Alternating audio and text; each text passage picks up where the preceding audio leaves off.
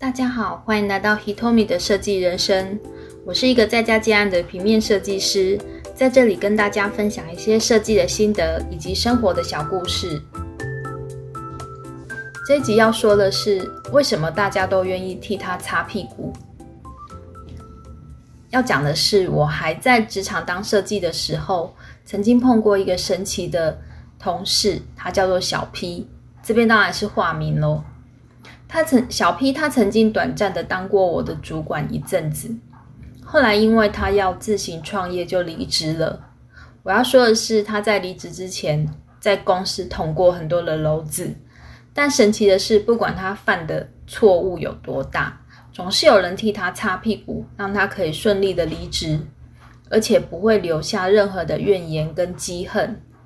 这一定是要内心很强大的人才能够达到的成就。就让我们好好的来分析这个案例。那时我是在一间桃竹苗的 DIY 家具大卖场的行销部做设计，而小 P 是我们公司从全全省最大的同行挖角进来的。因为他有全省卖场的展店经验，公司在那时候很想要展店，所以希望能够借重他的专长来壮大我们公司的版图。一开始我担心这一位空降的主管不知道他人好不好相处，后来看到他本人，他本人长得胖胖的，像是一颗球，走起路来的时候肉会一晃一晃的，五官挤在脸上变得很小，但他总是带着。一抹邪恶的微笑，所以看起来反而像是一只可爱、没什么威胁性的史莱姆。虽然说小 P 看起来没有什么威胁性，但不愧是待过大公司、展过店的设计师，他做起事情来是有他自己的道理的。再加上他那一张嘴很会说，说出来的东西的确让人无法反驳。因为在场也只有他有做过展店，只有他有展店的专业的经验。所以我们也都只能够听他的，但也因为他有一种可以让人放松的搞笑功力，所以我们部门经理，同时也是老板娘，超级喜欢他的。小 P 其实对我还算不错，但他也不是没有什么心机。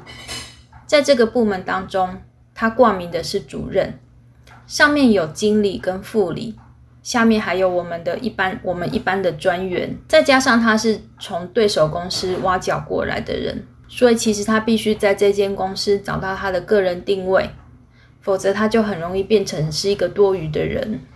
那时我都不觉得他有在认真做设计的工作，他大多数的工作就是靠一张嘴指挥我做事，还有演戏给我们经理看，跟其他部门主管们打交道、博感情，以及专心做他自己的网拍事业。虽然说大部分都是他在说，我在做。但其实我从小 P 身上学到很多设计跟发包的知识，他也介绍了许多很棒的厂商。我跟其中一位最大的厂商的负责窗口 Sunny 成为了好朋友。之后我知道了很多小 P 的业界传闻，才知道原来小 P 为什么会从那么大间的公司跑到我们这个桃竹苗的小公司。当然，这也是我离职很久以后才知道的事了。小 P 在总公司待了半年之后。就接着去台北做展店的工作了。有展店的机会对他来说是好的，因为他的个性不适合坐在办公室做设计的，他比较适合去一家新开的店做一些卖场的展店的规划。当他展完店回到我们总公司之后，可能他觉得他答应我们经理的事情他也做到了，再加上他觉得自己的网拍事业也成熟了，而且他也不太适合这种坐在办公室的工作。于是他就提出离职，想要去追求他自己的网拍事业。他说要离职，那我们经理当然也只能答应了。但是经理发现有一些在小批展店时发包的一些设计物的账是很乱的。后来发现很可怕的是，只要是厂商寄给他的发票，他都随手乱丢。因为没有发票，当然没有办法跟会计申请付款，这样厂商当然拿不到款项了啊。那小 B 他对这种事一点都不太紧张，他那时候还很得意的说：“啊，就因为我都把发票弄丢了，所以公司不必付钱给厂商啊，公司算是赚到了耶！”天哪，哪来这样的自信？有这种思考逻辑，我也真的是太佩服他了。那时经常有厂商来公司找小 P 要钱，说公司如果不不付货款的话，他就不走。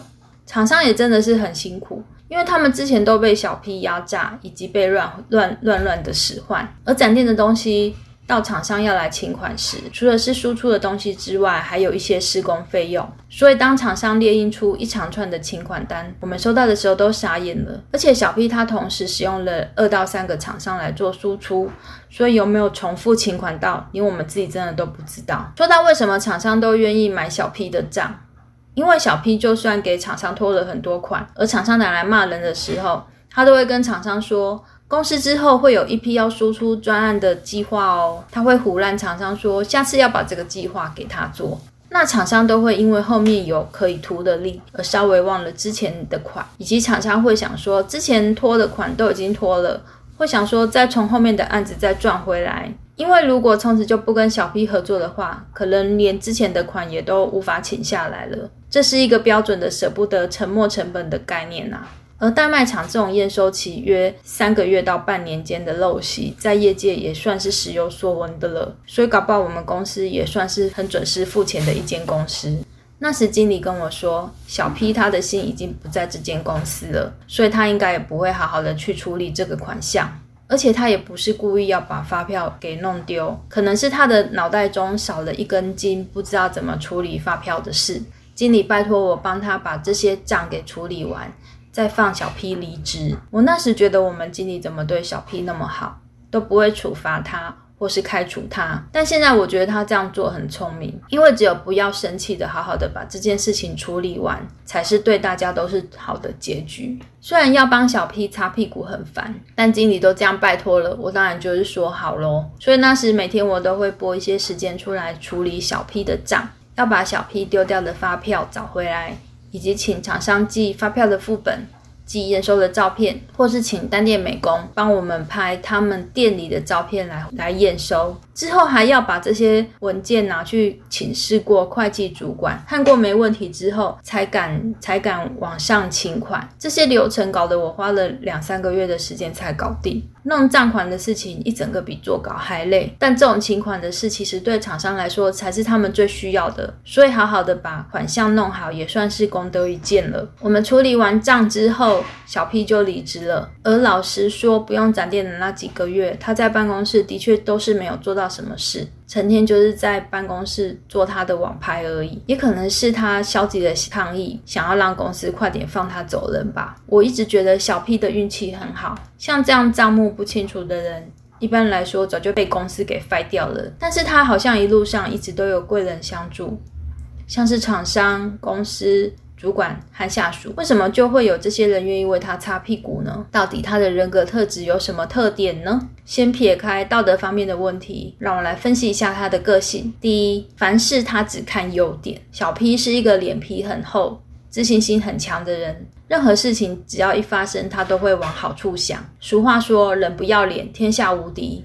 他都会习惯性的只看对他有利的一点，并且以忘记自己缺点方的方式往前迈进。比方说，当小 P 在追女生的时候，他知道自己的缺点就是他胖胖的外表，所以他会先跟女生用通讯软体聊天，因为他唯一的优点就是他很会胡乱的嘴，所以他会先选择聊天不见面，然后他每天都会在固定的同一个时间跟女孩聊天，聊个两天休个一天。他说，固定的时间就像是一种制约，让女孩有了期待之后再休个一天，会让女孩更加的想念他。他说：“等聊了一个月之后，任何女孩都会受不了，要约出来跟他见面。到那时候，大多就成了。他用这一招追到很多女孩，后来就有一位成变成了他的老婆。大多数的女孩子跟小 P 约出来之后，都会先崩溃一阵子，因为他的外表跟他的言谈真的差落差实在太大了。但女孩子总总是会纠结一阵子之后，都还是会想要继续跟小 P 聊下去，或是继续交往。”这就证明了女生真的是感情的动物，而不是视觉的动物啊！但小 P 只要在女生开始纠结的时候，他就已经开始物色下一个猎物了。第二，小 P 的情商很高，他不会随便乱发脾气。虽然小 P 也是有他的脾气，但是我不曾看过他发脾气。如果有的话，他可能都是在装的。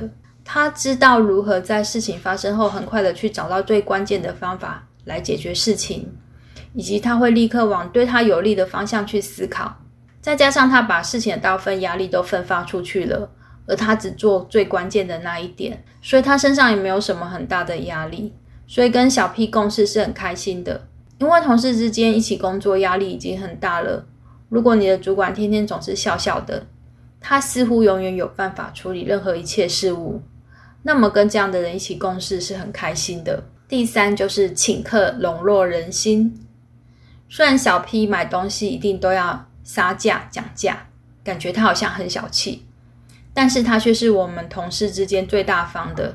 他有时候只要一开心，就会找借口放个两千块在我身上，说这个拿来做公费，请大家喝饮料。有时候他一开心也会顺便请隔壁部门的全部的会计喝饮料。我原先在想，他可能是要追会计部的哪位小姐，但是后来我发现那似乎是南部人一种阿萨利的习惯，他们很习惯请客的感觉。而老实说，喝小 P 的饮料喝多了，多少真的都会比较买他的账。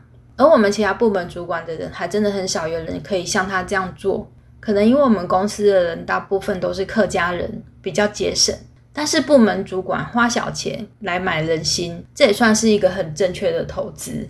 以上就是我要分享的小 P 的人格特质，造成我们愿意为他擦屁股，让他好好离职的特性。不过这不代表他没有做错事，尤其是当他拖到厂商的钱，更是大忌。这个错误也可能是造成他当初没有办法待在原始公司的原因，但我们可以跟他学的是凡事往好处想的情商。人说伸手不打笑脸人，小 P 就是这种代表性人物。跟他待在同一个空间，总是给人欢乐的感觉。人生已经太苦，不如做个带给大家欢乐的人，让人开心，才会工作轻松愉快呀。谢谢收听 Hitomi 的设计人生，我们下一集见。